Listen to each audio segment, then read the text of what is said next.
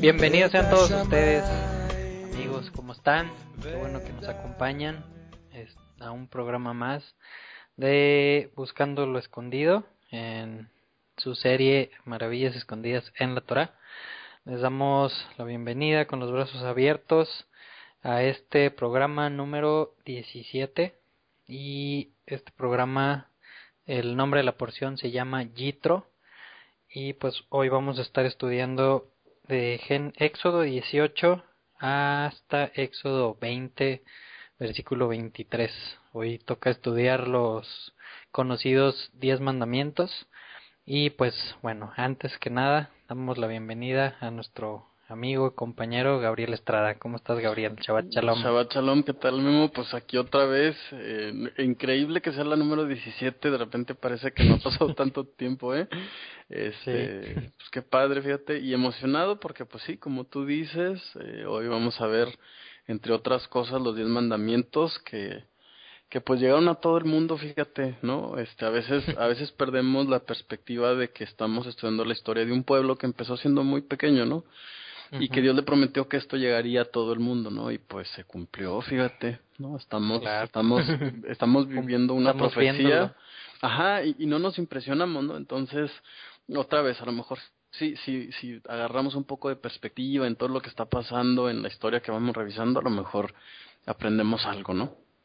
Pues vamos a empezar. Antes que nada, pues eh, les recuerdo que este, como todos los audios que se han hecho, están a su disposición gratuitamente en la página buscandoloescondido.com para escucharlos en línea bajo el menú de programas de audio Maravillas escondidas en la Torah y ya pues nos vamos al libro que queremos, Génesis y Éxodo, que son los que llevamos hasta ahorita y escogemos la porción que queramos escuchar, la, podemos escuchar en línea o la podemos bajar a nuestro dispositivo.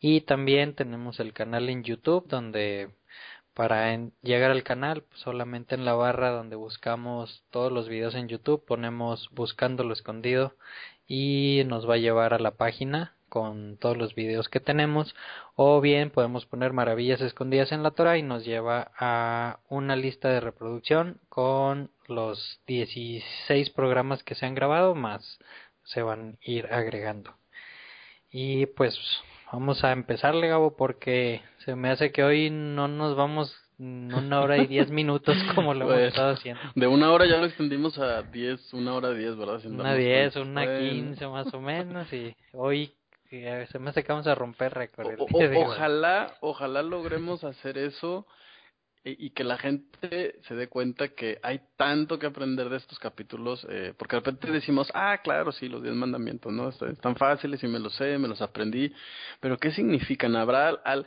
¿habrá algo más de información ahí adentro? Y realmente no creo que sea que ni mucha gente se lo sabe realmente. Sí, pues no, ya sé. A ver si te acuerdas cuál es el cuarto. Uf. bueno, ya los veremos. Claro, claro. Y primero que nada, pues le pedimos a nuestro Padre, a nuestro Creador, que nos ayude a entender, a abrir nuestra mente, ahora más que nunca, a entender sus palabras, que graben nuestros corazones sus instrucciones y todo lo que desde el principio quiso explicarle a la humanidad. Espero que empiece por mí. exactamente. Pues bueno, ¿qué te parece si empezamos, Gabo? Venga, yo estoy listo. Éxodo 18. Como, como comenté, esta porción se llama Yitro. Yitro, eh, el nombre en algunas versiones viene como Jetro o Yetro, que viene siendo pues el suegro de Moisés. No sé si se recuerdan cuando salió Moisés huyendo de Egipto, llegó a una aldea o ciudadcita que se llamaba Madián y ahí estuvo, se quedó a vivir con Yetro o Yitro y sus siete hijas y pues terminó casándose con una de ellas. Y vimos que después de muchos años tuvo dos hijos, subió a, a una montaña, vio una zarza con, con lumbre y, él, y le platicó y no estaba borracho ni nada de eso.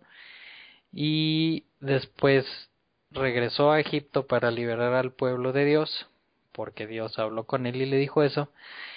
Cuando iba en el camino, no sé si te acuerdas, Gabo, que se toparon, iba su esposa, Séfora, con, con su hijo, se toparon con un ángel de Dios y el ángel de Dios casi que quería matar eh, a veces o algunos entendemos que al hijo, algunos entendemos que a Moisés y vimos que hubo ahí algo de sangre, cortaron unos pedazos de, de, alguna parte del niño.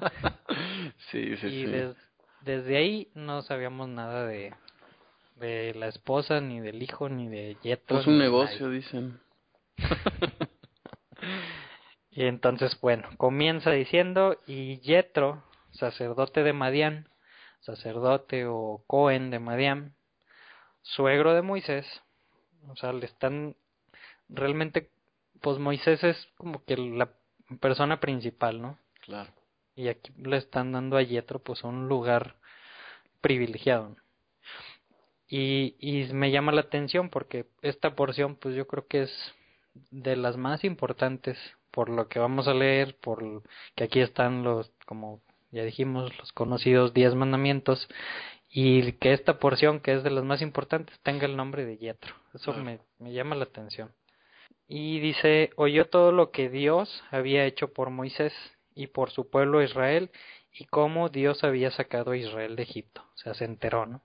Se enteró y dijo, ah, caray, ese Dios se me hace que sí es el mero bueno. Déjame voy con Moisés a ver qué, a ver qué me platica. Dice, y Yetro, suegro de Moisés, vuelve a decir, tomó a Séfora, mujer de Moisés, dice, después de haber sido enviada a su padre. Y aquí la primera cosa que escuché, yo creo que por primera vez hace un año que estuve escuchando comentarios de unos judíos caraítas sobre en esta porción de la Torah y la palabra que se utiliza aquí para que dice, a ver, de que había enviado a Séfora con su padre, es la palabra Shiluah, que sin dudarlo, un judío caraíta, luego, luego te voy a decir que esta palabra significa o es usada en el hebreo, incluso moderno, para decir cuando se divorcia una persona de otra.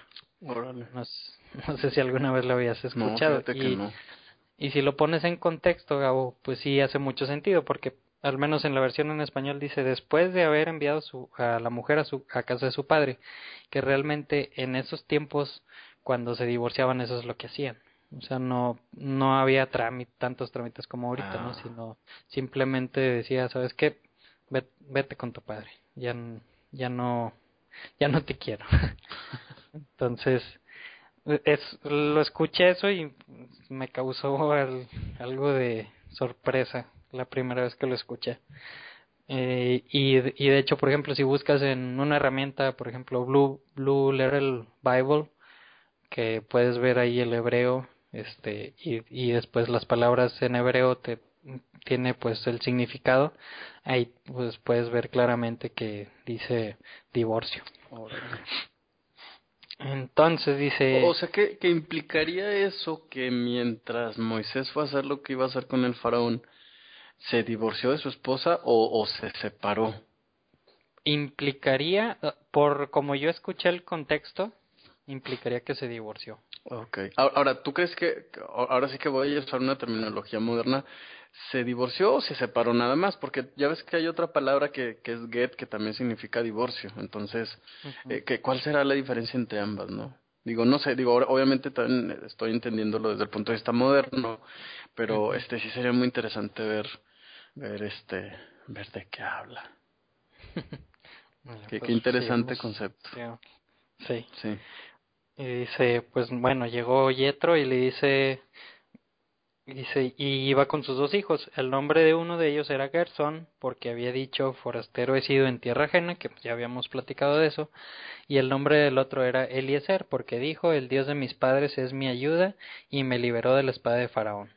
Y Yetro, suegro de Moisés, llegó con los hijos y la mujer de éste a Moisés en el desierto, donde había acampado junto al monte de Dios. Y aquí también el monte de Dios, o sea, no, no se ha hecho relación todavía que este monte de Dios es el monte Sinaí, pero sin embargo, pues lo normalmente lo entendemos así.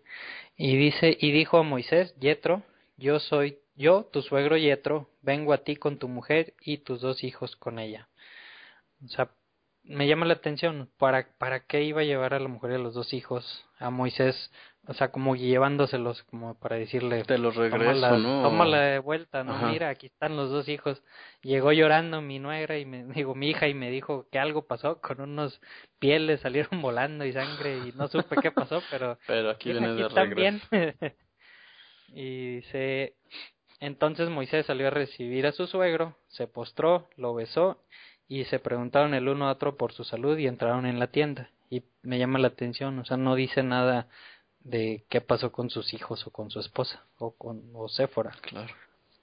Dice, y relató entonces Moisés a su suegro todo lo que Dios había hecho a Faraón y a los egipcios por amor a Israel, todas las adversidades que le habían sobrevenido en el camino y cómo Dios los había librado. Imagínate esa plática haber estado. Sí, o sea, imagínate la emoción de Moisés, de, o sea, imagínate cómo lo platicó y abría los ojos y movía las manos y, claro, pues, y porque además él, acuérdate que él es el único que puede escuchar la voz de Dios, entonces, imagínate, y Dios me dijo y entonces yo hice y dudé y sucedió y luego se abrió el mar, o sea, pues que, claro. No, pues y, y pues Yetro también como que le gustó mucho y dice que se regocijó de todo lo bien que Dios había hecho a Israel. Dice que lo había librado de la mano de los egipcios y Yetro exclamó, bendito sea Yud Hei el Dios, que los libró de la mano de los egipcios y de mano de Faraón. Él ha librado al pueblo de mano de Egipto. O sea, Egipto, sabemos, era la potencia mundial en ese tiempo, tenía los dioses más poderosos, tenía... Y, más impresionantes, ¿no? Pues llegabas y los veías así enormes en piedra y decías, no, pues estos sí son. Ajá, y tenían los sacerdotes que pues se dedicaban a estar sirviendo a los dioses, ¿no? Para, o sea, de forma profesional. Claro. Entonces, pues realmente era una potencia económica y religiosa muy, muy fuerte. Entonces dice, por eso, Yetro dice, ahora sé que Dios, Yud Hei es mayor que todos los dioses. ¿Por qué? Pues por lo que estamos diciendo. Ahora aquí la palabra dioses es la palabra Elohim o Elohim, que pues, son potencias, ¿no? Potestades. O, poderes, o, fuerzas. Poderes, gobiernos, o sea, porque aquí pues se pueden, yo creo que se puede llegar a malinterpretar, ¿no? O sea, Yetro en algunos ramas eh, del de algunos rabinos o del judaísmo dicen que Yetro pues siempre ha sido un monoteísta, o sea que siempre ha creído igual en el Dios de Abraham, el Dios de Isaac, el Dios de Jacob, y otra rama del judaísmo dice que no, que Yetro era pues a lo mejor como muchas personas que nos están escuchando que ha brincado de una iglesia en otra, de una religión en otra y que aquí está llegando y, y al ver el poder de, de, este Dios, del Dios de Abraham, de Isaac y Jacob, dice, ahora sé que Dios es mayor que todos. O sea, ya, ya viví muchas cosas y al ver esto que está haciendo Dios, veo que él es el verdadero. Claro, ah, sabes que a mí que me llama un poco la atención de, de, de lo que él dice es que dice que es más grande que todos los dioses. ¿Por qué, por qué será que eh, Yitro no ha entendido que no, no, no es que Dios sea más grande, vamos, que Yudhei Babhei no nada más es más grande, sino que es el único? ¿no? o sea, entonces sí hay, hay una distinción entre lo que entiende el suegro de Moisés contra lo que se va a manifestar por la misma boca de Dios más adelante, ¿no? Eso se me hace, o sea, es, es obvio que eso también nos habla de, de que la revelación que viene después de estos capítulos, pues eh, implica un conocimiento mucho más profundo, ¿no? y, y realmente yo veo esto que es en la actualidad, ¿no? O sea, claro. No sé si a ti te pasó, o muchas personas les ha pasado, que viene de una religión, de otra religión y dice, híjole, no, después de empezar a leer la Biblia y a empezar desde el principio, sí, yo veo que este es el Dios más grande, y, pero realmente es, en el fondo se siguen teniendo uno, dos o más dioses. Sí, sí, sí. Pero bueno, entonces dice, Entonces, el versículo 12, Yetro, suegro de Moisés, tomó holocaustos y sacrificios para Elohim, para, para Dios, y llegó Aarón con todos los ancianos de Israel a comer pan con el suegro de Moisés delante de Dios. Y sucedió al día siguiente que Moisés se sentó a juzgar al pueblo, porque el pueblo se presentaba delante de Moisés desde la mañana hasta la tarde. Y pues eran, habíamos dicho, no eran alrededor de tres millones de personas y me imagino que mínimo la mitad tenía problemas y mínimo, punto que la mitad de esa mitad iba con Moisés a pedirle consejos. Sí, pues es, que todos los conflictos que hay entre 100 millones de personas, es más, entre un millón de personas, ¿no? Digo, bueno, nosotros vivimos en Saltillo, eh, pues hay casi un millón de personas, hay quienes creen que ya somos el millón, eh, y cuántos casos hay en los juzgados, ¿no? O sea, imagínate seis millones de personas, no, pues. No, no, no. Y, y para una sola persona. Pues. Claro, pues, no. Entonces dice, y viendo el suegro de Moisés todo lo que hacía para el pueblo, dijo, ¿qué es esto que haces con el pueblo? ¿Por qué te sientas tú solo y todo el pueblo se presenta a ti desde la mañana hasta la tarde? Y respondió Moisés a su suegro, porque el pueblo viene a mí para consultar a Dios.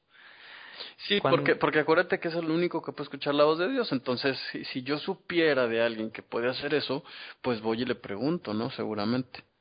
Claro, claro, que, que la expresión que se utiliza aquí, eh, eh, juzgar, eh, implica emitir una sentencia, un juicio, eh, sentenciar, eh, es, pues sí, sí, es, un, es una como actividad de un juez, ¿no?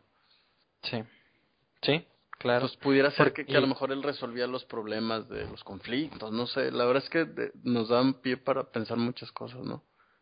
Sí, y, y es lo que explica, ¿no? En el versículo 16 dice, cuando tienen un asunto vienen a mí y yo juzgo entre un hombre y su prójimo y les doy a conocer los estatutos de Dios y sus leyes. ¿Y cuáles Ahora, estatutos y cuáles Exactamente, todavía, al menos en el texto en la Biblia, no hemos visto que haya pasado eso. ¿no? Claro, aunque los rabinos aquí dicen que este es uno de los fundamentos para justificar que ya había una tradición oral, ¿no? que se había ido, ido transmitiendo desde generación en generación desde Adán y de, donde va a aparecer más adelante el Talmud. ¿no? E, ese es el fundamento que ellos utilizan.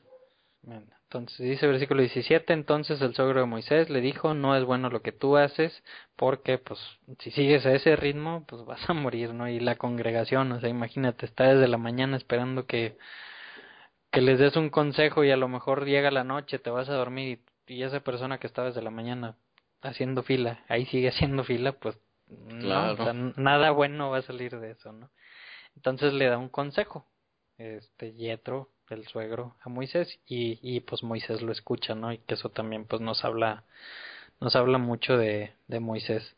Dice, oye ahora mi voz, te aconsejaré y Dios será contigo. Representa tú al pueblo ante Dios y lleva tú a los asuntos ante Dios. Y amonéstalos con los estatutos y las leyes y hazle saber el camino en que deben andar y la hora en que debes de hacer. Pero escoge tú mismo entre todo el pueblo a hombres de valor, temerosos de Dios, hombres veraces, aborrecedores del lucro, y pon, o en otras versiones dice que no acepten sobornos, ¿no? Claro. Y, y ponlos por jefes de miles, jefes de cientos, jefes de cincuenta y jefes de diez. O sea, pues cada quien pues divide al pueblo, divídelos para que vayan a lo mejor cien personas con un con uno y si si ese uno no puede con algún problema que es más grande de lo que él puede manejar, pues ya se lo subes al al siguiente y al siguiente y al siguiente y los problemas más más difíciles pues ya le llegaban a Moisés. Y, y, y, y, que, y, híjole, es que mm, qué interesante porque aquí es donde pudiéramos pensar que nace la política en Israel, ¿no? O sea, hay que mm. pensar que estos jefes, pues finalmente van a ser los dirigentes de, de las tribus, de las centenas, de los grupos, ¿no? Entonces, son los que llevan la voz, son los que mueven al pueblo. Es muy interesante ver cómo se va organizando de alguna manera, aunque una organización ya más estricta la vamos a ver en el libro de números, pero, pero ya hay una, un, un, orden, ¿no? Una estrategia a seguir, un líder a quien seguir, eh, pues en el pueblo, ¿no? Eh, Qué casualidad que más adelante, cuando Dios eh, hable en contra de Israel, eh, en, en, los profetas, eh, siempre va, Dios va, va a, a, a, nombrarlos de una manera muy particular y dice primero el rey, luego los sacerdotes, luego los príncipes o los gobernantes, que es la misma palabra, y después al pueblo lo voy a, lo voy a juzgar, ¿no? Unos por saber y otros por no preguntar, práctica, casi casi es lo que dicen los profetas, ¿no? Entonces, pero vamos viendo cómo nace eh, la organización social de Israel. Sí, y, digo, pues, como dices, ¿no? Vemos que aquí em, como que nace la, la política, pero vamos a volver a leer el versículo 21. Claro.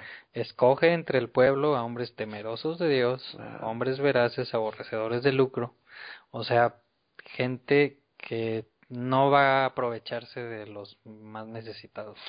Sí, sí o sea, es, es el político ideal. Digo, a mí no me gusta la política, pero ni, ni le estoy aventando pedradas a nadie, por supuesto, por supuesto, pero pues e, esto sería lo idóneo, ¿no? Sí, o sea, que el que está arriba sirva a los de abajo y no al revés como normalmente sucede, que se aprovecha el que está arriba de todos los de abajo. Exacto. Y bueno, versículo 24, y obedeció Moisés la voz de su suegro y hizo todo lo que le dijo, y escogió Moisés a los hombres, los puso pues por jueces sobre sobre la tierra. Y versículo 27, y despidió Moisés a su suegro y éste se fue a su tierra. Va, ya. se fue Yetro. O sea, que Yetro, fíjate, escuchó, se enteró de todo lo que este Dios tan poderoso hizo y, y, y se accionó, ¿no? O sea, hizo algo para mostrar el interés, fue, visitó a, a Moisés. Ya no dice aquí si se quedó Séfora y los hijos o no. Yo creo que no, por. si no hubiera dicho que, que, tomó a su a Séfora y a sus nietos, ¿no? O algo así, pero aparentemente se va solo, ¿no? Parece ser. Mm, bueno, aunque más adelante, pues sabemos que Moisés tiene otra persona. Ah, que, que hay quienes opinan que es la misma Séfora, pero con un nombre diferente. al igual que Yetro, ¿no? Creo que según esto va a aparecer ahí más adelante, etcétera, etcétera. Sí, Yetro el, según alguna tradición rabínica dice que tiene siete nombres, aunque realmente que se pueden identificar fácilmente es Yetro, Yitro y también Reuel, que viene más adelante también Reuel como el suegro de Moisés y que he escuchado que es probable que o Reuel sea un título o Yitro sea un título, fíjate. Claro. Yitro significa pastor de Dios y Reuel significa, creo que el es algo de o es pierna o brazo, algo así, ¿no? Si no, no, era algo así como poder, ah, poderoso, no, recuerdo muy bien. Pero uno de esos dos nombres en, se piensa que es, es un título. Es un título de qué, de pues el sacerdote de Madian. Entonces dice el capítulo 19 al tercer mes de la salida de los hijos de Israel de la tierra de Egipto, en ese mismo día llegaron al desierto de Sinaí.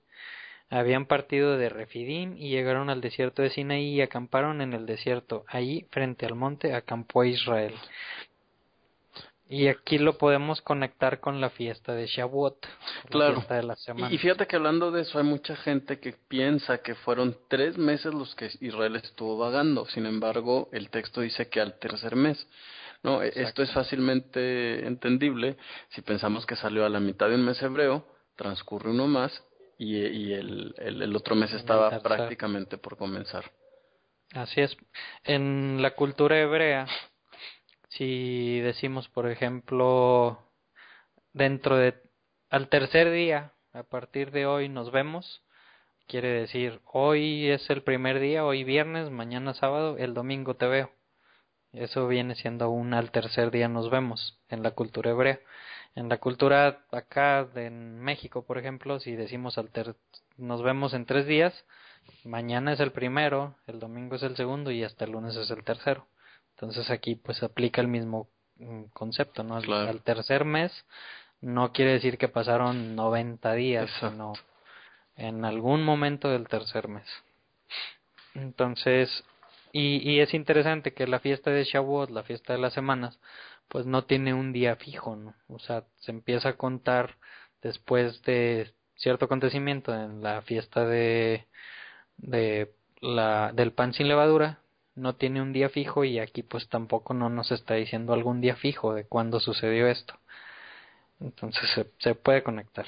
Dice, Habían, eh, el versículo 3, pero Moisés había subido delante de Dios, pues Dios lo había llamado desde el monte, diciendo, Así irás a la casa de Jacob y anunciarás a los hijos de Israel. ¡Qué terror! Ahí va un mensaje, híjole. Híjole. Dice, ustedes mismos, vosotros mismos, vieron lo que hice a los egipcios. Imagino. Sí, pues vaya que lo ¿Será amenaza o será...? o, o ánimo. y dice, ¿y cómo los levanté sobre las alas de águila y los he traído a mí? O sea, cuidándolos. Ahora pues, si de veras escuchas mi voz y de veras guardas mi pacto, es condicional, ¿no? Sí. Yo lo veo muy claro. Ahora, hay un orden también, mi amor, no sé si te das cuenta, ¿no? Entonces, si escuchas. escuchas mi voz y entonces, y- o sea, si yo fuera un israelita en esa época diría, ¿y cómo lo escucho? Pues sí, el único que lo escucha es Moisés. Bueno, pues Moisés, al escuchar a Moisés, escuchas. Claro, eso sería lo primero que entendería, ¿no? Pero finalmente también diría, bueno, Dios, pues a ver, háblame mejor a mí, para escuchar tu voz. Y claro que se les va a conceder, ¿eh? Y luego se van a arrepentir. Claro. Y vamos a ver por qué va a ser todo esto Dios de hablarles más adelante, que es un versículo que pum, me mata. Entonces, voy a volver a leer versículo 5. Ahora pues, si de veras escuchas mi voz y guardas mi pacto, entonces ustedes serán objeto de mi predilección entre todos los pueblos, porque mía es toda la tierra. Qué bonito, ¿no? Fíjate que em, me, me llamó también mucho la atención porque este mi propiedad peculiar o particular eh, también en el hebreo son palabras muy mm, de posesión, eh, son casi casi románticas, ¿no? Sí, porque vamos a ver realmente una boda ¿no? Claro, de Dios con su pueblo. Claro, y fíjate que, que todavía dudé un poco, dije, ¿y cómo sabemos que estamos hablando de una boda? Obviamente esta palabra que acabas de mencionar, pues a lo mejor ya le brincó en los oídos de alguien que nos está escuchando, pero eh, investigué el significado de la palabra pacto y adivina qué significa. ¿Qué? Pacto. no, sabes que lo que pasa es que no es la palabra que tú va, como alguna vez alguien me explicó que eh, la, la palabra que tú va, pues en realidad es como esponsales Contrato. o contrato de, o promesa de matrimonio. Fíjate que no, eh, la palabra pacto es prácticamente brit, ¿no? Pudiera hacer referencia al- a la circuncisión, pues probablemente, ¿no? O a lo mejor más bien anuncia algo Dios aquí con Moisés. Y entonces la pregunta es, ¿cómo sabemos si, si esta palabra no es que tú va y en realidad es brit o pacto? Como, de, de hecho, fíjate, la palabra brit más bien significa corte, ¿no? Entonces, Sí. ¿cómo sabemos que se, ajá, sí, exacto, cómo sabemos que se refiere a una boda? O sea, porque decimos, no, pues esto es una boda, pues a ti te suena, a mí como que yo lo veo y pues digo, brit, corte, pues a lo mejor no, a lo mejor la gente nos escucha y dice, oye, pues estos ya, ya, ya se salieron, ¿no? De, de, de- la cuestión bíblica. Fíjate que hay dos eh, versos que a mí me llaman mucho la atención, es Jeremías 2 y Oseas 2, ¿no? Em, prácticamente eh, a través del profeta Jeremías, Dios recuerda este momento, exactamente ese capítulo 19, y le dice a Israel, recuerdo cuando andabas en pos de mí, ¿sí? Y yo te iba a desposar. Entonces ahí sí se vuelve muy evidente que lo que está sucediendo aquí es una boda, ¿no? Y eh, también del mismo modo, Oseas en el capítulo 2 también, exactamente en el verso 2 también, por ahí le dice, dice, te desposaré algún día, ¿no? Y, y esto también es muy interesante porque no importa qué tan mal hablen los profetas de Israel sobre Israel, siempre van a terminar con un mensaje de, de, de esperanza, ¿no? De que Israel va a regresar y va a volver y se va a arrepentir y, y va a entender, ¿no? Eh, digo, no, no quiero que se confunda este tema. Eh, pero es obvio y evidente entonces que, cuando nos referimos a esta parte del Éxodo, eh, Dios lo ve eh, eh, de forma como, como si fuera una mujer, como si Israel fuera la novia o la esposa, ¿no? Por eso vamos a ver elementos constantes en la Biblia como las bodas del Cordero, unas bodas, eh, no sé, vamos, las bodas cuando en Jeremías dice que, la mujer dará siete vueltas al novio, ¿no? Que es una figura de una boda hebrea. Entonces, eh, sí tenemos que recordar que, que si somos estudiantes eh, comprometidos y serios de la Biblia, eh, necesitamos no ignorar muy bien este pasaje y entender lo que está sucediendo, ¿no? Dios está hablando al corazón del pueblo de una manera increíble, ¿no? Y tan es así que, más adelante dice que aunque se le transmite este mensaje a los líderes o a los ancianos, dice la versión en español, el pueblo dice que todos al mismo tiempo decidieron contestar. O sea, imagínate la emoción, ¿no? O sea, le dice, ¿ustedes vieron lo que hice? Bueno, quiero que ustedes sean el pueblo más especial sobre la tierra. No, pues claro. o sea, es como, híjole, es todo lo contrario de lo que acabas de ver, ¿no? Entonces, como, como que dices, ok, si esa es la fuerza de lo malo, imagínate cómo es lo bueno. O sea, son palabras muy fuertes, ¿no? Entonces, es, a mí me mueve mucho esto que, que lees, o sea, de verdad, yo difícilmente lo puedo leer en voz alta, qué bueno que tú eres el que llevas, el que diriges este estudio. Porque sí, a mí se me, se me hace un nudo, la verdad. Y ahora Gabo, yo. No, no, no. Dicen, y vosotros, si guardas mi pacto y, y escuchan mi voz, ustedes serán un reino de sacerdotes y una nación santa. Ahora, no significa que esa, ese pueblo iba a ser todo descendiente de Aarón, ¿no? Como a lo mejor alguien puede entender, ah, sacerdotes, no, pues son de levitas, ¿no? No, no, no. O sea, sacerdote, realmente la palabra eh, Cohen, que se traduce como sacerdote, es pues alguien que tiene un poder sobre cierto grupo de personas. Dice, y una nación santa o separada. Estas son las palabras que hablarás a los hijos de Israel. Entonces Moisés llamó a los ancianos del pueblo y expuso en presencia de ellos todas estas palabras que Dios le había ordenado. Y todo el pueblo respondió a una y dijeron, haremos todo lo que Dios ha hablado. Y Moisés refirió las palabras del pueblo a Dios. O sea, sí acepto. Wow. Sí voy a escucharte y voy a guardar tus preceptos. Y Dios dijo a Moisés, sí. Qué responsabilidad. Así sí lo voy a hacer. Híjole, ¿estás seguro? ¿Estás seguro, Memo? sí lo voy a intentar, con todo mi corazón. Y Dios dijo a Moisés, He aquí yo vengo en, a ti en el esplendor de la nube, para que el pueblo oiga cuando yo hable contigo, y también crean en ti siempre. imagínate eso, o sea, lo que tú has estado escuchando, ahora el pueblo también lo va a escuchar. Imagínate eso, ¿eh? O sea, imagínate que estás a la expectativa del Dios que abrió el mar. O sea, dices, ¿y cómo sonará su voz, no? Yo me pregunto, bueno, ¿y cómo va a sonar su voz? Sí, y, y digo, vamos a ver, ¿no? Y ya yo creo que pues todo, todos los que nos están escuchando saben que pues se oyen truenos y sonidos de chofar y que se oye tanto estruendo que pues la gente se espanta. Pero ¿por qué hizo todo eso? Dice, o sea, lo que a mí me, me, me gusta mucho es eso que acabo de leer, ¿no? Dice, para que la gente, cuando oigan todo esto y vean que realmente sí existo y que realmente sí me has estado escuchando, dice, para que crean en ti para siempre, Moisés. ¿Y eso crees que, que siga pasando en la actualidad? Pues no en todos lados, ¿no? En una minoría. Eh, y ahorita pues se creen en muchos otros eh, sustitutos. sustitutos.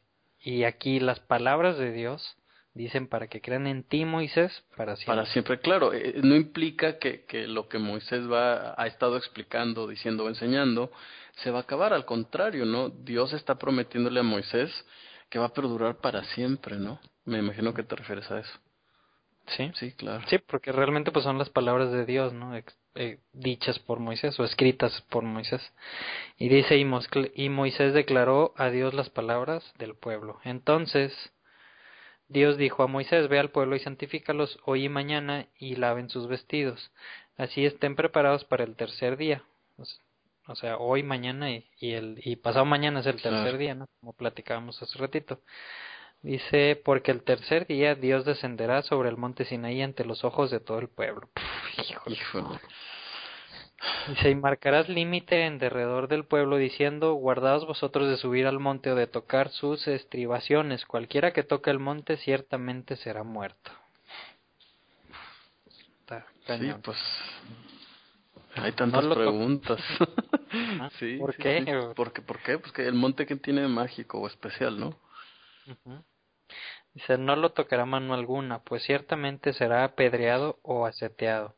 Sea animal o sea hombre, no vivirá. Cuando resuene prolongadamente la corneta o el chofar o la trompeta, ellos subirán al monte. Entonces Moisés bajó desde el monte hacia el pueblo y santificó al pueblo, y ellos lavaron sus vestidos. Luego dijo al pueblo, estén preparados para el tercer día, no se acerquen a mujeres, porque si digo todavía no nos han explicado en Levítico 15 no que hay hay situaciones que nos hacen ritualmente impuros este porque ya sabía eso Moisés o porque ya sabía eso el pueblo. Este que eso pues ya vamos a entrar más en detalle allá por Levítico 15 claro y, y, y además imagínate la expectativa del pueblo no o sea son pues, son casi tres días a lo mejor o a lo mejor son tres días completos y, y, y, pues te estás preparando, ¿no? Es como, es como prepararte para un viaje o para una visita ¿Para tu o para tu boda o sí, exacto, o sea, y, y, va a llegar y cómo va a ser y no sé, no sé, eso, mira, lo pienso y me pongo de nervios. pues ponte más de nervios. Al tercer día, siendo de mañana, aconteció que hubo truenos y relámpagos y una nube muy espesa sobre el monte y un fuerte sonido de chofar. Y todo el pueblo que estaba en el campamento se estremeció. Pues sí, no para menos. Dice, y Moisés sacó al pueblo del campamento al encuentro con Dios, ¿no? Y se ubicaron en la parte baja del monte. Sí, sí cuando entrabas a la escuela te ponías nervioso. Imagínate. el, el, Dios que abrió el, el, mar y luego que está haciendo que que hume la montaña y se mueva y haya un ruido, bueno. No, todo, todo, o sea, todo, lo que hizo, híjole. Sí, o sea, ahora, sí vas a ver, ¿no? Entre comillas, cara a cara al autor de lo que acabas de ver, o sea, o sea, soy, te ha llegado como, ahora va a pasar esto, ah, bueno, pues ahora vas a escuchar esa voz. Híjole, que... No, yo no, no me imagino que estarían sintiendo. Y todo el monte Sinaí humeaba, porque Dios había descendido sobre él en el fuego, y su humo subía como el humo de un horno, y todo el monte se estremecía en gran manera. Todo el monte se estremecía, Gabo. Y el sonido del chofar se hacía cada vez más fuerte, y Moisés hablaba, y Dios le respondía con el trueno. Imagínate, ¿sabes cómo me imagino esto, Memo? Me imagino como están las nubes sobre el monte y hay una nube muy densa, por supuesto, y de repente se oye un trueno y luego otro, los escuchan tantos que se empieza a formar una voz. Así es como me lo imagino. A lo mejor, seguramente me equivoco, ¿no? Pero, pero si Dios le respondía con, con voz de trueno, imagínate cómo era esa voz. Sí, y, y, que se estremecía todo, ¿no? Entonces me imagino a Moisés. Oye, Dios, pues mira, ya aquí está todo el pueblo. Y Dios, sí, Moisés, ya lo estoy viendo. Fíjate que esto eh, tiene relación con, con un verso anterior donde dice que, que el pueblo no debe de, de, acercarse al monte para ver. Eh, entiendo que en la versión cristiana no aparece el verso así tal cual. Eh, aquí la pregunta es, eh, bueno, es, es, esa y, hay una más. ¿Por qué Dios se manifiesta así? O sea, ¿por qué, por qué a través del trueno? ¿No? y la segunda pregunta es, ¿Es acaso que así le hablaba Dios a Moisés? Aparentemente no, aparentemente con Moisés la charla pues era mucho más tranquila. Pero ¿por qué es que Dios quiere impresionar de esta manera al pueblo? ¿Por qué es que Dios quiere también que no se acerquen al monte para ver algo, procurando ver algo, ¿no? ¿Qué relación hay entre ver y escuchar en este caso? Entonces, eh, los rabinos explican que eh, probablemente alguno de ellos escuchara la voz, pero tendría mucha curiosidad de, de saber cómo era la apariencia de Dios. Entonces, eh, esto implicaría que Dios les prohíbe que hagan eso, no, no, no nada más por, pues porque no quiero que me den, ¿no? sino para que el pueblo entienda que, que no puedes reducir a Dios a algo que tú entiendas. A una imagen. A una imagen, exacto. Y qué casualidad que, que los primeros mandatos pues están muy relacionados con eso, ¿no? Por el contrario, Dios está haciendo un énfasis en escucha lo que te voy a decir, entiende el mensaje, es lo más importante. ¿No? Y tan es así que, que Deuteronomio, eh, cuando Moisés está recordando este pasaje, dice, ustedes no vieron ninguna imagen, ¿eh? Allá por el capítulo 4. Pero sí escucharon una voz. Entonces, entiendan. Y, y, y, pues precisamente, ¿cuál es el mandamiento más importante, Gabo? Claro. Escucha, escucha, oh Israel, escucha. ¿no? Siempre es, ¿por qué? Porque, porque lo importante era el mensaje, no, no la montaña, no el trueno, no el shofar, sino que, que hicieras tuyo el mensaje, ¿no? Así es. Y pues bueno, versículo 20 dice, y Dios descendió sobre el monte Sinaí, sobre la cumbre del monte, y llamó Dios a Moisés a la cumbre del monte, y Moisés subió. Luego dijo Dios a Moisés, baja, sube y luego baja. No sé cuánto se tardaba en subir y cuánto se tardaba en bajar. Pero, dice, ya me imagino todo cansada, ¿no? Bueno, ahí voy para abajo. Baja y advierte al pueblo que no, no sea que interrumpan hacia Dios para observar y caigan muchos de ellos. Ahí, ahí, ahí es donde mismo, lo mismo, o sea, no va a ser que quieran observar a ver qué, a ver qué hay atrás del trueno, ¿no? Este, qué, qué se ve, cómo es, ¿no? Es blanco, es moreno, tiene, ¿de qué color tienen los ojos? ¿No? y yo estoy diciendo, no, no, no, o sea, está chaparrito, está chaparrito, es alto, fornido, es como un viejito, es como un bebé, ¿cómo es, no? O sea, no, no, es mucho más allá de eso, ¿no? Eh, lo más importante es el mensaje, ¿no? Y, y desafortunadamente no entendemos el mensaje, porque no escuchamos. Bueno. Y dice 22, y santifíquense también a los sacerdotes que se acerquen a Dios para que Dios no haga estragos entre ellos. Y Moisés dijo a Dios, el pueblo no podrá subir al monte Sinaí porque tú nos has advertido diciendo, delimita el monte y santifícalo, o sea, sepáralo. Y Dios le dijo, anda, baja, luego subirás tú y Aarón contigo, otra vez, pero que los sacerdotes y el pueblo no irrumpan para subir ante Dios, no sea que haga estrago en ellos. Y bajó Moisés al pueblo y habló con ellos. y pues llegamos al capítulo 20. ¿Estás listo, Gabriel? Listísimo. Ansioso. en el capítulo 20, normalmente conocido como los diez mandamientos, realmente en hebreo no, no dice que son diez mandamientos, sino diez cosas, o diez mandatos, o diez ordenanzas. Lo, lo que más yo he, entendido son como diez cosas. ¿no? Qué sorpresa te vas a llevar, ¿eh? y pues bueno, empezamos a leer. Capítulo 20 dice, y habló Dios todas estas palabras diciendo, yo soy Yud Hei tu Dios, que te saqué de la tierra de Egipto, de la casa de esclavos. ¿Qué aprendemos ahí, Memo? Fíjate que cuando entendí este verso me impactó mucho, porque sí, como tú dices, no normalmente dicen diez mandamientos, ¿no hay un mandamiento más en este verso? Me parece que sí, este, ¿eh? Sí, realmente eh, estaba escuchando que normalmente pues nosotros leemos como que el primer mandamiento empieza en el versículo 3, ¿no? No tendrás otros dioses delante de mí. Pero en el judaísmo realmente el primer mandamiento es yo soy Yud Hei Bab Hei, tu Dios, que te saqué de la tierra de Egipto de la casa de esclavos. Y, y realmente pues dices, pues a ver, ¿por qué es un mandamiento que Él es mi Dios? Pues es que no son mandamientos, no son diez cosas. Y, y lo que sigue es, ¿cómo vas a... O sea, yo soy tu Dios, tu único Dios, y esto, los próximos versículos, es lo que tienes que hacer para que yo no sea tu Dios. Claro, o, la otra cosa que, que alguna vez me explicaron es, tienes que recordar que es la primera vez que el pueblo oye la voz de Dios. Siempre la ha escuchado Moisés, como hemos venido repitiendo en los programas anteriores. Entonces, parece ser que el primer mandamiento es que conozcas a ese Dios. Y entonces Dios, Dios dice su nombre, ¿no? Nosotros decimos Adonai o Señor o Yud Hei Hei. Este, pero Dios ahí pronuncia su nombre y dice, este soy yo. Este soy yo, el que te sacó de la tierra de Egipto de la casa de servidumbre. ¿Por, ¿Por qué no dice Dios, yo soy el que cree el universo y el cielo y la tierra? Porque les está diciendo lo que ellos Él está diciendo lo que ellos conocen y, lo que acaban de presenciar. Entonces, lo que esto implicaría también que Dios espera que, que lo conozcas con tu entendimiento, ¿eh? O sea, eh, pues sí, más, más, digo, obviamente la fe es importantísima, creer, pero ¿cómo creo, no?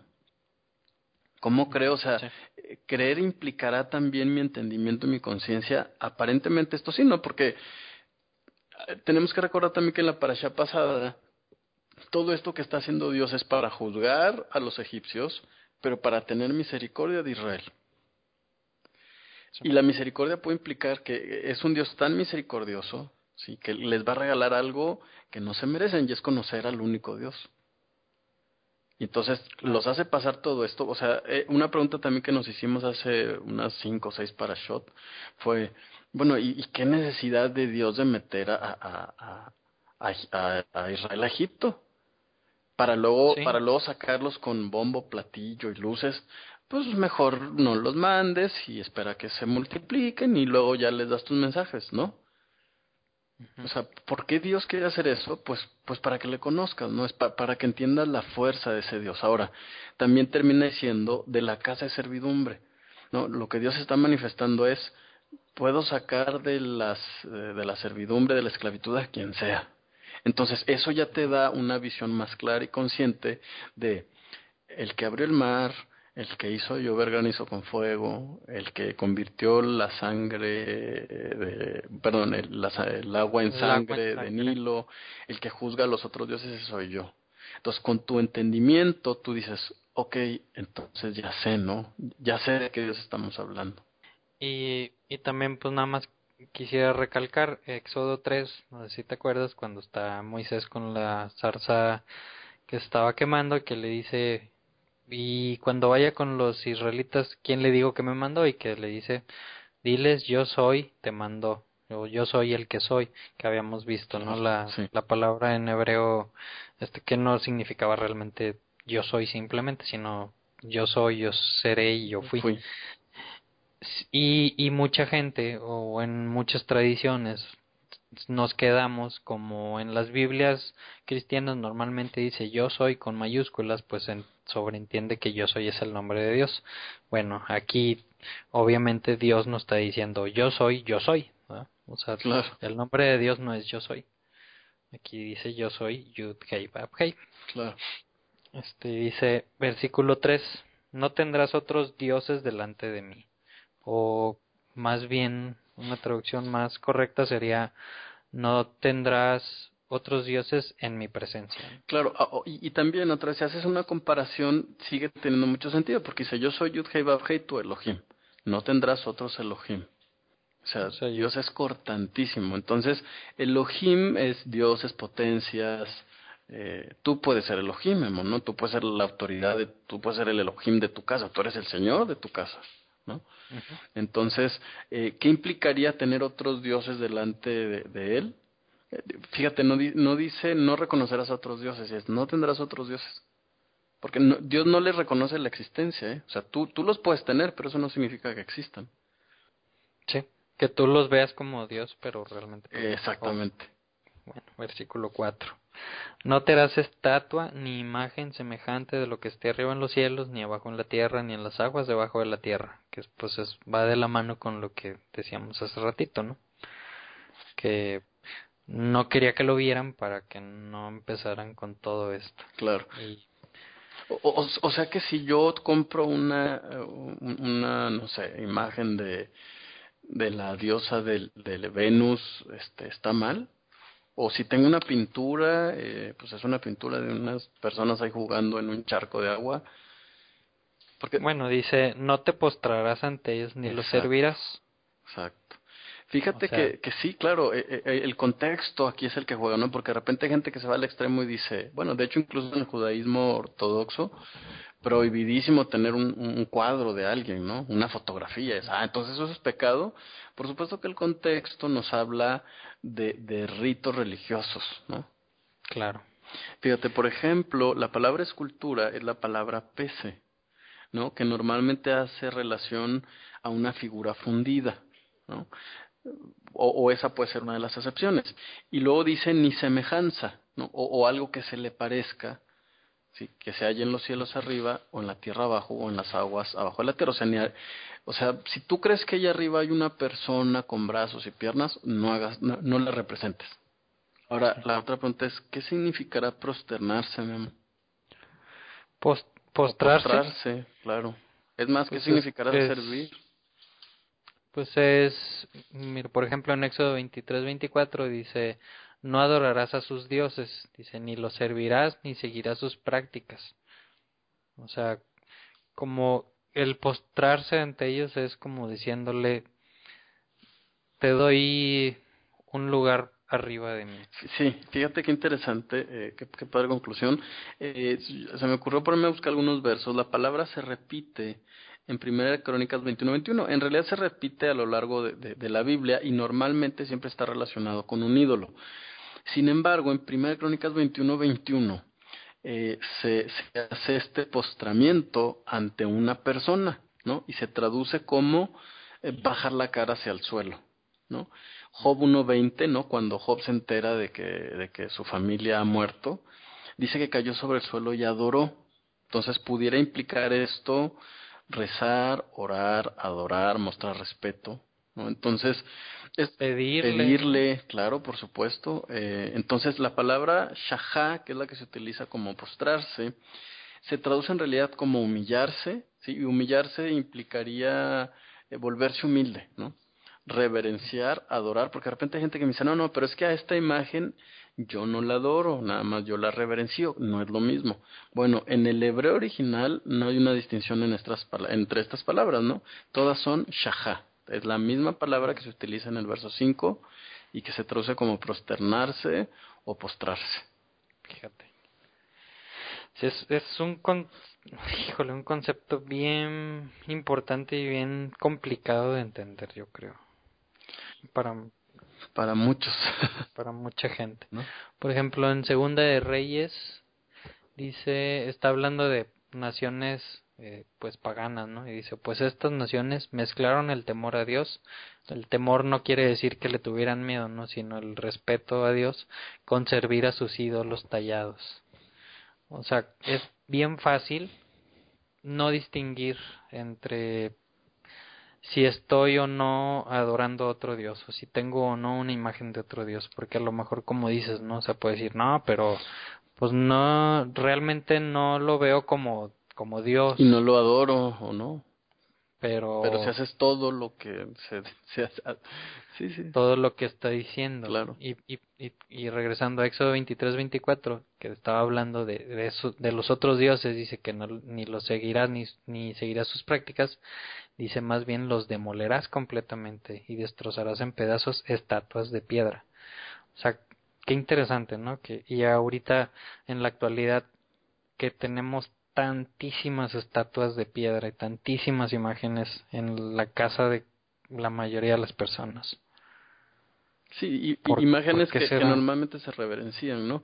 Fíjate que sí, uh -huh. definitivamente es una buena pregunta, eh, ¿por qué será que es así?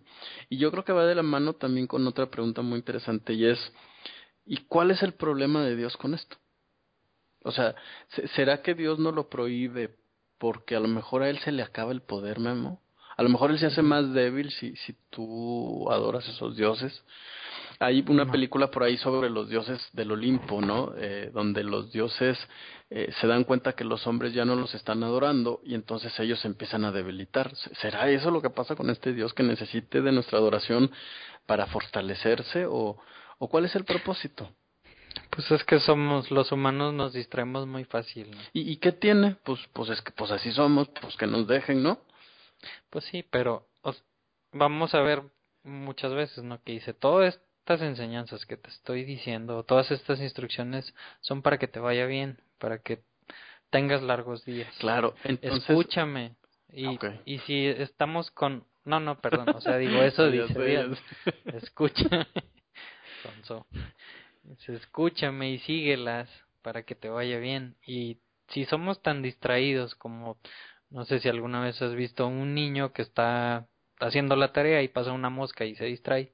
Pues así somos, ¿no? Entonces, si poniéndole atención no lo escuchamos, ahora imagínate ahí viendo otros dioses, otras imágenes y pidiéndolos y poniéndolos de cabeza y etcétera, etcétera, pues menos, ¿no? O sea, me voy a ocupar en eso más que en estar escuchando a ver qué me está diciendo Dios que haga para que me vaya bien. Ok, entonces esto, ok, según la respuesta que me acabas de dar, ¿pudiera entonces yo entender que Dios lo hace por ego, para no distraerme y escucharlo a Él? O sea, Dios quiere que lo escuche a Él, porque Él, a mí se me hace que es un poco egoísta. No, al contrario, ¿no? O sea, escúchame a mí, a mí Dios, para que te vaya bien a ti. ¿Y, y por qué escuchar a Dios me hace un bien? Pues porque Él nos hizo, Él nos conoce y sabe lo que Pues, necesitamos. pues necesito que me dejen paz y que yo me quiero adorar a otros dioses, Memo. No, Ah, ¿por, qué, pues- por qué es tan egocéntrico Dios? Y Fíjate que, que obviamente el, el secreto está aquí, o, o el truco está en la forma en la que estoy haciéndote la pregunta, ¿no? Pero eh, fíjate que a mí me impresiona mucho eh, el Salmo 119 porque, porque el autor se da cuenta de que detrás de cada mandamiento hay un beneficio. El problema de los ídolos es que tergiversan eh, nuestra conciencia de lo que Dios puede hacer por nosotros. Entonces, lo, lo que quiero explicarte es que si recordamos los dioses de los que está rodeado Moisés y el pueblo, eh, son dioses que hacen lo que tú quieres. Mm. ¿no? Entonces, el Dios, ¿qué necesitas? ¿Prosperidad? Ah, que tener más grano, tener más hijos, ah, pues preséntame sacrificio, sacrifícame a tu primer hijo y te voy a dar más hijos. El problema, el problema sería, o, bueno, sería bueno si esto fuera verdad, Memo. O sea, si yo te dijera, Memo, yo te garantizo que si tú sacrificas a tu hija, porque tú tienes una hija, este, vas a tener mejores hijos. Bueno, pues se justificaría a lo mejor, ¿no? Digo, va- vamos a ser muy exagerados y decimos, bueno, se justifica. Pero resulta que tú vas a sacrificar a tu hija y esos dioses no son verdaderos. ¿Qué, qué va a crear eso en ti? Frustración, enojo, sí, entender que no, no, este, entonces, entonces Dios no existe, entonces Dios no es bueno conmigo. ¿Por qué? Porque estás acostumbrado a un Dios que hace lo que tú quieres, no un Dios sabio. ¿no? Entonces, ¿qué es lo que pasa? Dios dice, si tú te dejas ir por la idolatría, vas a aprender cosas equivocadas y el único frustrado vas a ser tú. Por eso, hasta en el mandamiento de no adorar a otros dioses, nos vemos beneficiados nosotros mismos. No es una cosa en la que tú digas, ah, es que Dios se quiere sentir importante, ¿no? No, eh, Dios podría crear algo y dejarlo ahí y nunca más acordarse, ¿no? Pues eh, que, que ruede el mundo. Sí, pues se, se- preocupa por nosotros. Hasta en eso, ¿no? O sea, entiende entonces que hay un poder superior que sabe más que tú. Tú no eres el centro de la tierra. ¿No? ¿De veras? ¿De, ver, de veritas, de veritas? Es que mi papá siempre me lo enseñaron. ah, ese ¿verdad? Pues sí. Ay, bueno. Dice, bueno, eso que leímos dice, porque yo soy un yo soy Jehová, Yudhei tu Dios, Dios celoso. Dice que visita la inequidad de padres sobre hijos hasta la tercera y cuarta generación de los que me aborrecen, pero hace misericordia a millares de los que lo aman y guardan sus mandamientos. O sea, ¿eso qué quiere decir, Gabo? Claro. Que si mi abuelito aborrecía a Dios, yo ya perdí. Claro, claro, claro, que, que, que, que, buena pregunta, porque aquí habríamos que analizar cuál es el énfasis de estos dos versos. ¿Qué, qué es más? Sí, pues la- el beneficio que... Claro, o sea, tú dices, bueno, pues cuando Dios se enoja, bueno, alcanza tres, cuatro generaciones, más, así, a ojo de buen cubero, Memo. Pero cuando, cuando se trata de hacer el bien, ¿hasta cuándo se acuerda Dios? Millares. Mi- Miles de generaciones. Entonces, ¿qué es más grande de Dios? ¿La justicia o la misericordia? Por la misericordia. Qué interesante. Qué interesante que Dios te dice, ok, primero te voy a decir lo que no soy. Sí, no soy imágenes, no soy apariencias. No, no soy eso. No, no te engañes por tu propio bien. Al contrario, haz lo bueno. Sí. Y, y, y además Dios reconoce a quien hace lo bueno, ¿no? O sea, tiene misericordia Claro. y, y yo me imagino, digo, ¿qué, qué, qué, qué cosas buenas le puedes hacer a Dios, no? Yo me imagino como el padre que mira a su hijo y dice, mira, ahí le está echando ganas. Sí. Pero digo, ¿tú crees que querrá decir que si mi abuelito aborrecía a Dios, yo ya per- yo ya me fregué? Fíjate. O si yo sí. me arrepiento y volteo a ver a Dios y le digo, ¿sabes qué? Quiero cambiar. Ayúdame a cambiar. Quiero obedecerte. ¿Valdrá eso? ¿Tendrá algo de peso? Yo creo que sí. Pues, y, y, por el contrario, si mi tatara, tatara, tatarabuelo amaba y seguía a Dios y a sus mandamientos y entraba en, dentro de la categoría de a millares de, de tus generaciones las, lo- las amaré, pero yo volteo y digo, ¿sabes qué? No quiero saber nada de ese Dios. Ya estoy salvado o ya tengo el amor de Dios por lo que hizo mi tatara, tatara, tatarabuelo. Pues parece ser que Dios también se acuerda de eso. sí, es un tema complicado. Eh. Lo que sí es cierto es que ah, también hay dos conceptos. Eh, fíjate que también ahora que estaba repasando estos dos versos, me, me también me hacen muchas preguntas porque porque a veces vale la pena replantearnos qué significan las palabras. A veces las decimos por decir y no nos damos cuenta que somos hirientes o, o que lastimamos a la gente. ¿no? Un ejemplo es la palabra iniquidad. Bueno, bueno, ¿y qué es iniquidad? Fíjate que la mejor traducción que encontré para esta palabra es la expresión perversidad o perverso, ¿no? E, es muy diferente eh, iniquidad y perverso porque normalmente no sabemos qué significa iniquidad. Hay un grupo religioso que incluso dice inicuos, ¿no? Entonces de repente es como, ah, si tú no obedeces eres un inicuo. Entonces de repente dices, ah, chis, pues esa palabra se oye muy fuerte, ¿no? Pero, pero, pero realmente ¿qué es? Y entonces, eh, por un lado, eh, Dios dice que Él hace recordar la perversidad de los padres sobre los hijos, y lo dice, pero manifiesto benevolencia. ¿Qué significará la palabra benevolencia? Fíjate que cuando supe qué significaba, resultó que me di cuenta que ni iniquidad ni benevolencia son adjetivos calificativos, ¿sí? No es como decir feo, malo, mugroso, ¿no? Sucio, mm. ¿no? Porque normalmente eso es lo que entendemos como inicuo. No sabemos exactamente qué es. Bueno, resulta que iniquidad significa más bien perversión y benevolencia es misericordia. En, en otras palabras, Dios está diciendo que lo contrario a la iniquidad es la misericordia. Ok. Qué interesante, ¿no? Interesante. Y, y fíjate, otra cosa que veo es en el versículo 6, hablando de eso, ¿no? Hace la benevolencia o la misericordia a millares de los que lo aman, o sea, de las generaciones que aman a Dios y cómo demuestran que lo aman y guardan sus mandamientos. Sí. O sea que si la misericordia es lo contrario a la iniquidad y la misericordia se lo va a demostrar a los que lo aman, que se lo demuestran guardando sus mandamientos, ¿cómo le demuestran los que hacen iniquidad que no lo aman? Claro, pues desobedeciendo, exacto. Y, parece ser que la principal forma de desobedecer a este Dios es haciéndose imagen o esculturas de cosas que hay arriba en el cielo. Mm, versículo 7. No tomarás el nombre de Dios de Yud de Jehová tu Dios en vano, porque Dios no tendrá por inocente al que tome su nombre en vano. Y, y aquí pues muchos, de aquí se agarran muchas personas para decir, no, no puedes decir el nombre de Dios porque es demasiado sagrado, ¿no?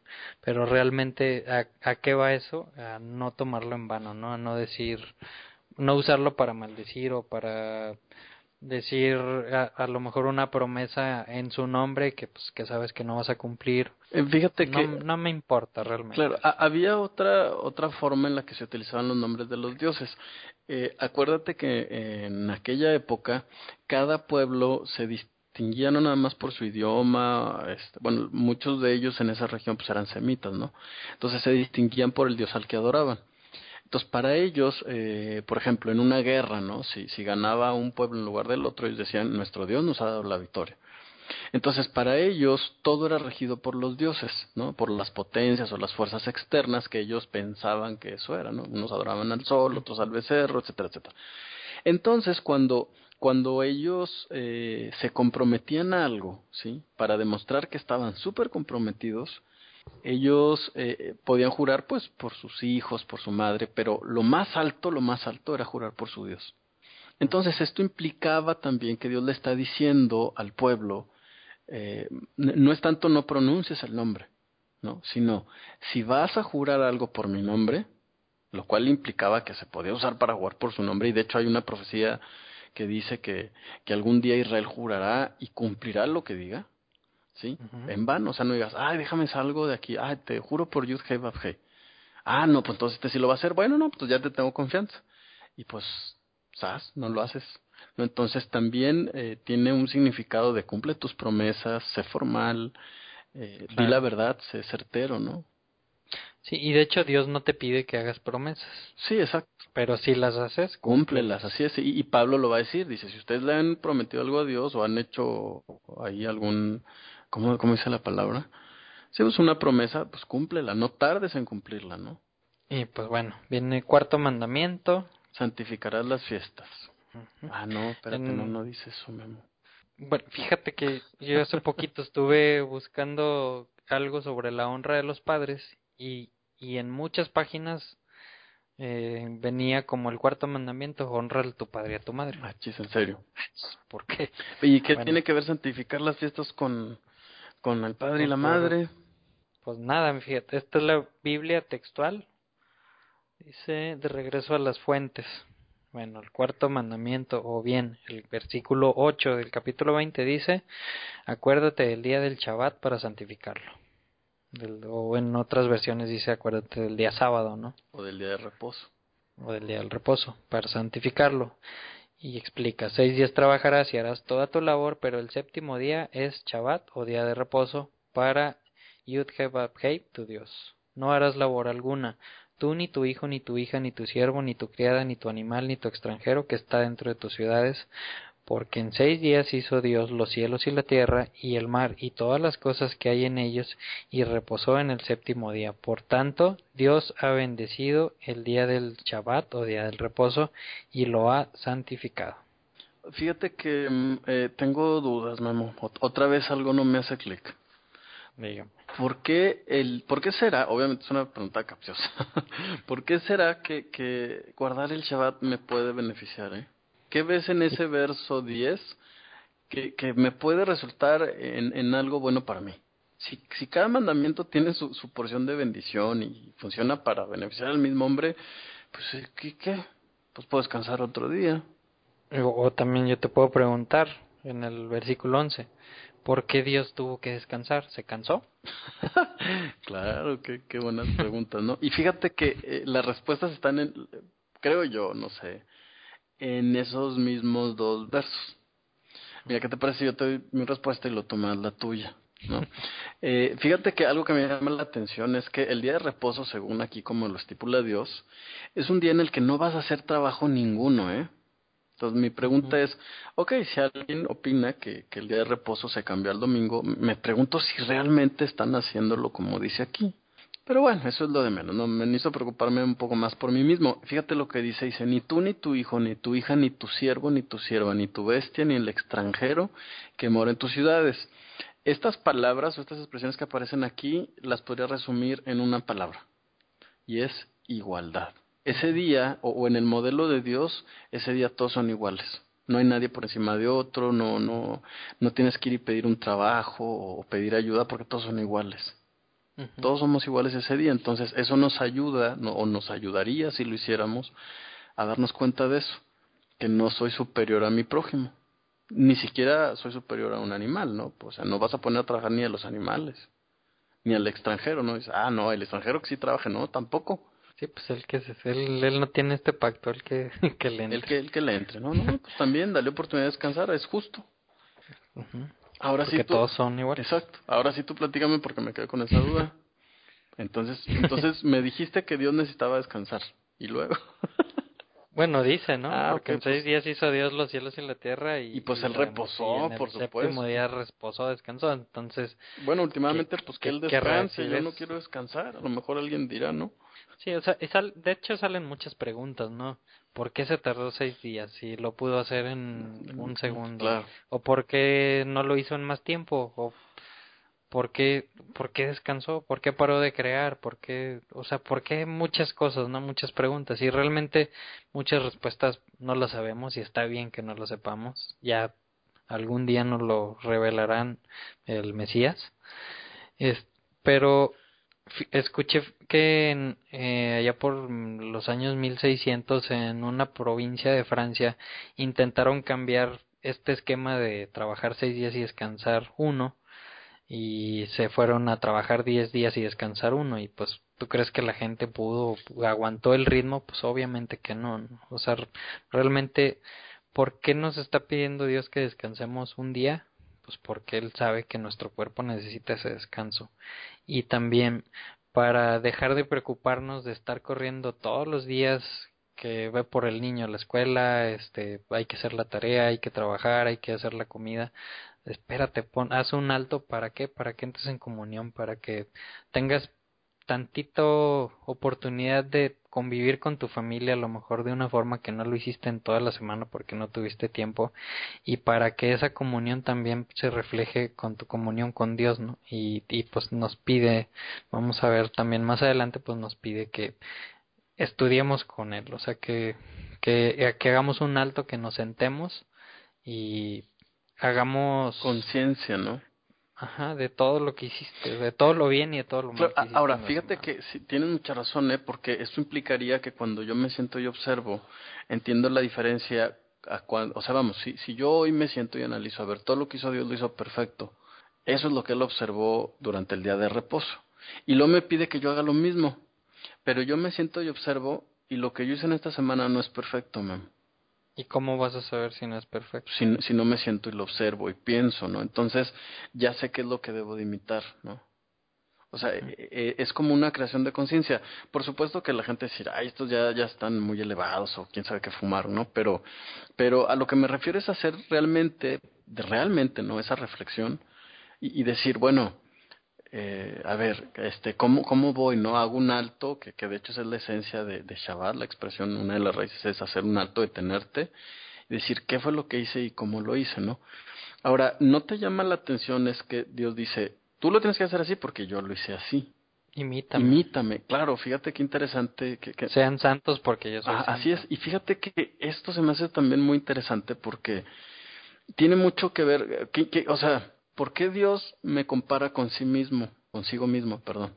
¿Cómo me compara consigo mismo? Pero no es la única vez que lo ha hecho, ¿eh? ¿No? Pues hagamos al hombre. Hagamos al hombre a nuestra imagen y semejanza, pero Dios no quiso mostrar cuál era su imagen.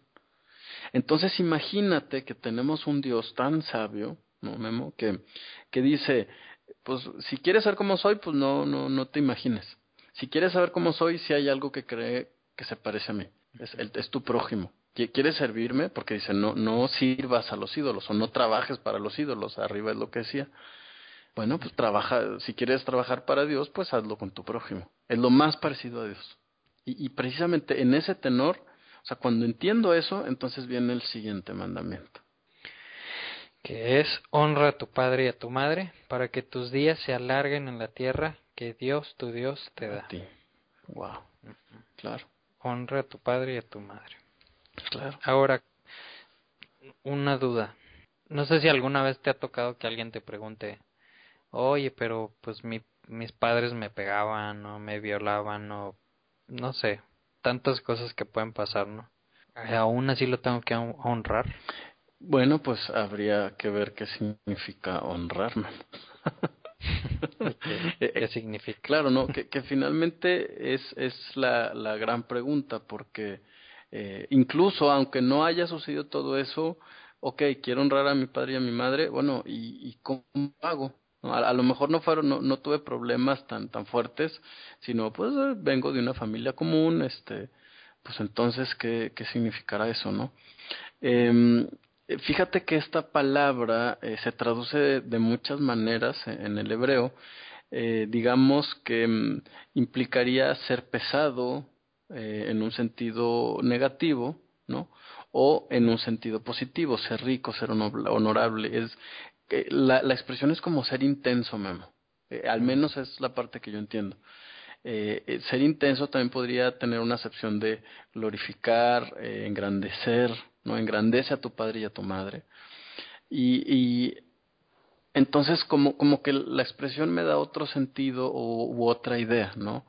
Como que honrar, si, si honrar es engrandecer, claro, seguramente mis padres se equivocaron o los tuyos, porque pues la mayoría lo hacen, ¿no? No venimos con un manual para ser papás, ya tú me dirás, ¿no? Ahora que eres papá.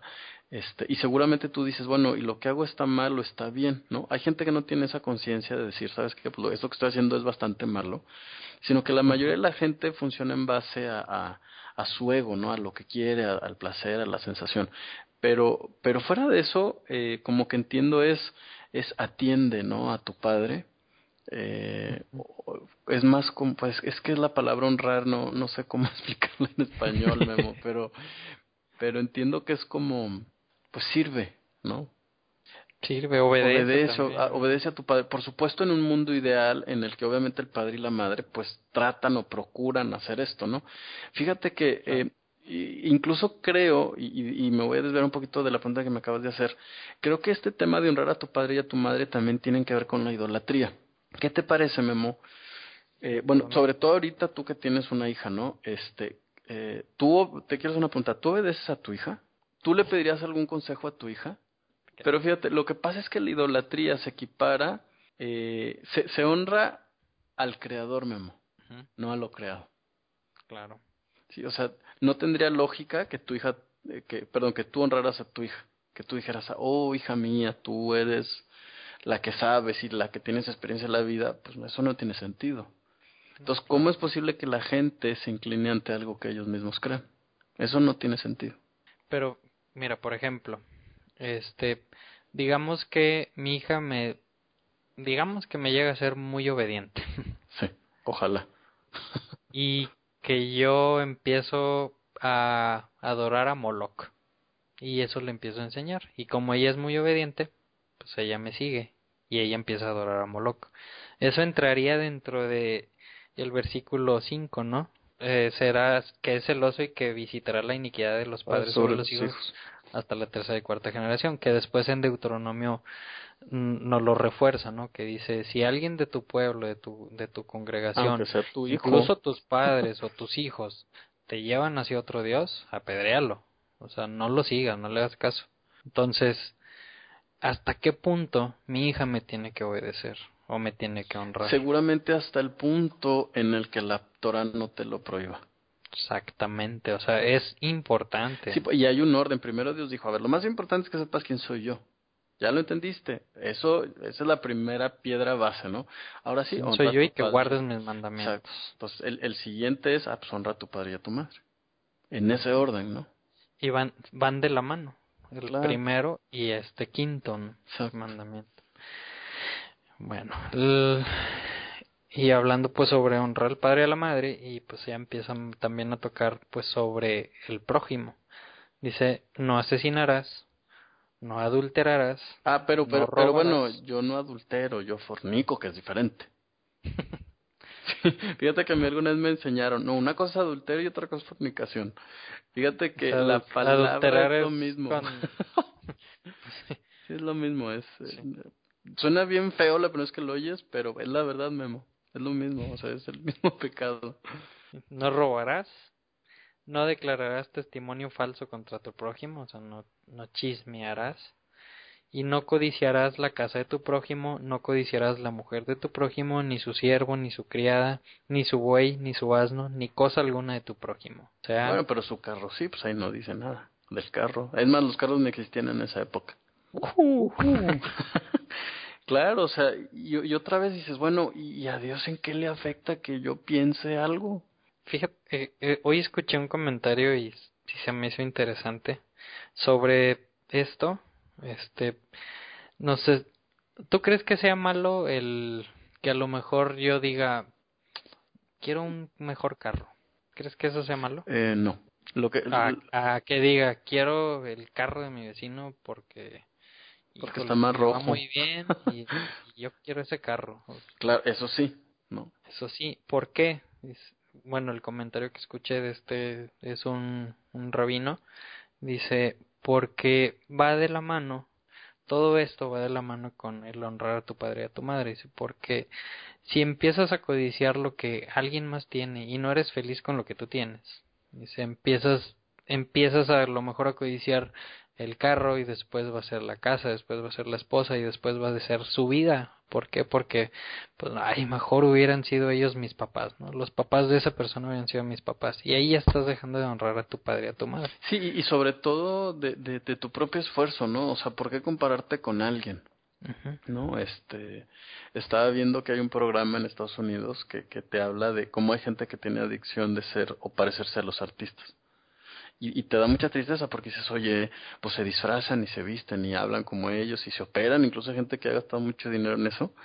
Y digo, híjole, o sea, te estás anulando y, y lo que le estás gritando al mundo sin darte cuenta es yo no valgo nada, pero los demás sí. O sea, es, te acabas tu amor propio, ¿eh? Porque te comparas con alguien sin valorar tu esfuerzo, pues por ti mismo, no, no, no necesitas nada de eso.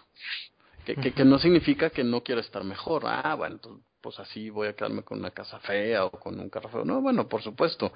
Pero son dos cosas que no forzosamente están relacionadas. Sí, sí van muy, muy diferentes, o sea, no, no van de la mano. Claro.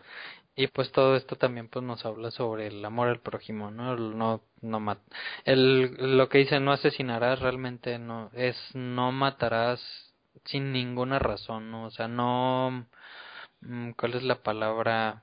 Pues sí, no asesinarás, o sea, no, no es no matarás, sino no asesinarás, que es diferente. Ahora Memo, ¿tú tú crees que sea casualidad que la mayoría de los mandamientos empiece con un no? ¿Tú crees que será casualidad que la mayoría de los mandamientos estén expresados en futuro? ¿Será que Dios sabe que el pueblo no lo va a hacer, pero que a lo mejor un día lo va a lograr, eh? Le pedimos a Dios que así sea. Y que sean nuestros días. Y que empiece pronto. Por, mí.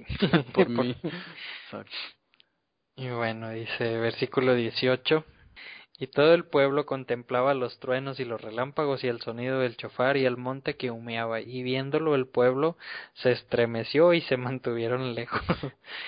Y dijeron a Moisés, habla tú con nosotros y escucharemos, pero que no hable Elohim con nosotros, no sea que muramos. ¿Por, ¿Por qué crees que haya sido eso? O sea, ¿por qué sintieron que iban a morir? Pues bueno, no hay que perder de vista que Dios está hablando a través de los truenos. O sea, ¿te imaginas tú a, un trueno tras otro, tras otro y que eso forme la, la voz de Dios? Entonces, pues yo creo que dices, no, pues no, aquí me, va a caer un rayo mínimo, ¿no? eh, aunque el Talmud explica pues que ellos sentían que el alma al, al ver la presencia del Creador pues, se salía de, de, ellos, incluso hay quienes opinan que se morían y, y los ángeles los volvían a revivir, ¿no? Y que ellos corrían lejos de los montes, pues, no, no estoy seguro de eso, pero, pero sí me imagino que es tan impresionante lo que estoy viendo que me da un miedo terrible, ¿eh? Sí, sí, no, pues es un, o sea, si cuando empiezan a tronar los los, los cohetes, exacto, sí, sí, sí, te asustas, imagínate ese espectáculo, no, yo también me hubiera asustado. Y dijo Moisés al pueblo, versículo 20, no teman, pues para probarlos ha venido Dios, a fin de que el temor a él esté ante vosotros, de modo que no pequen. Claro, o sea, como, como que Dios dice, a ver si así les da miedo pecar. Y pues no, Memo, somos renes. Sí. Digo, nosotros no, no hemos visto todo eso, pero pues hemos visto muchas cosas, ¿no? O sea, el que él salga el sol cada día, el como decías la vez pasada, ¿no? El que nazca un niño, o sea, que de la nada se cree algo y un año y medio, dos años después sea un niño que está corriendo. Claro. O, o, el que esté, o, el hecho que este libro esté en nuestras manos hoy también, ¿no? Claro. ¿Cómo te lo explica? O sea, pero somos necios. Dice, y el pueblo se mantuvo en pie a lo lejos mientras Moisés se acercaba a la densa nube allí donde estaba Dios. Y ya casi terminamos. El versículo, este, esta porción se termina en el versículo 23, nos quedan dos versículos. Y dice, y Dios dijo a Moisés, así dirás a los hijos de Israel, ustedes mismos han visto que les he hablado desde los cielos. No harás de mí dioses de plata, ni se fabricarán dioses de oro. Y ahí termina nuestra porción. O sea, otra vez, ¿no? Cuidado con la idolatría. Así es. Y eh, bueno, a, lo mejor a manera de introducción para la siguiente parasha que les recomiendo a la gente que lea, eh, todo esto de Israel eh, saliendo de Egipto, presenciando esto, entendiendo tantas cosas, hay tanto que meditar en estas palabras, pero obviamente los, mandamientos no se detienen ahí. En, realidad hay que hay una pausa, pero por cuestión de estudio y, y en la Biblia, pues ni siquiera hay un punto final, sino que en realidad la historia sigue. Eh, otra cosa que me llama mucho la atención es que la referencia de aquí en adelante va a ser Egipto, ¿no? Entonces, muchas veces eh, Dios le va a decir al pueblo, acuérdate que tú fuiste esclavo en Egipto, por lo tanto, tienes que tener o debes de tener misericordia de los esclavos, ¿no? Entonces, como que hay dos énfasis muy fuertes que yo veo. Uno, no a la idolatría y el respeto a las personas, ¿no? Y será casualidad, Memo, y seguramente este será mi último comentario del día de hoy, será casualidad que el tema del siguiente capítulo tenga exactamente que ver con mi prójimo, ¿sí? No, no voy a decir exactamente el tema, pero vale la pena que la gente se eche un clavado y lo lea y lo reentienda, porque además es un tema en el que ha habido mucha controversia, ¿no? Este, pero, pero yo creo que sí, eh, incluso si tienen preguntas para los que nos están escuchando, prepárenlas. Es, es un capítulo que, que si no lo conocemos muy bien eh, y nos hacen preguntas difíciles, nos destantean un poco, entonces eh, ya espero otra vez la próxima para allá. Muchísimas gracias, Memo, por la invitación. Es un placer, y es divertidísimo y es inspirador estar aquí atrás de este micrófono. Y este, pues, contamos los días. Ya lo creo. Muchas gracias. Pues los esperamos la próxima semana. El, como comentaba, eh, vamos a estudiar la porción que se llama Mishpatim, que va a ser de Éxodo 21, 1 hasta el 24, 18. Este, pues, si no hay ningún otro comentario, le mando saludos a las personas que nos escuchan semana a semana. Saludos a Homer Rodríguez, que nos dejó ahí un comentario la semana pasada, que le gustó mucho el programa. Y pues, que tengan una muy, muy bonita semana. A Silvia Rocha, también un saludo a Silvia Rocha que ya se va a animar a escuchar otra vez. Me dijo que había eh. empezado y que no había podido y que va a continuar. Le dije, bueno, te voy a mandar saludos hoy. Muchas gracias. bueno, pues sin más, nos despedimos. Que tengan una muy bonita semana y pues sigan estudiando, leyendo y escuchando y no haciéndose imagen. Muchas gracias.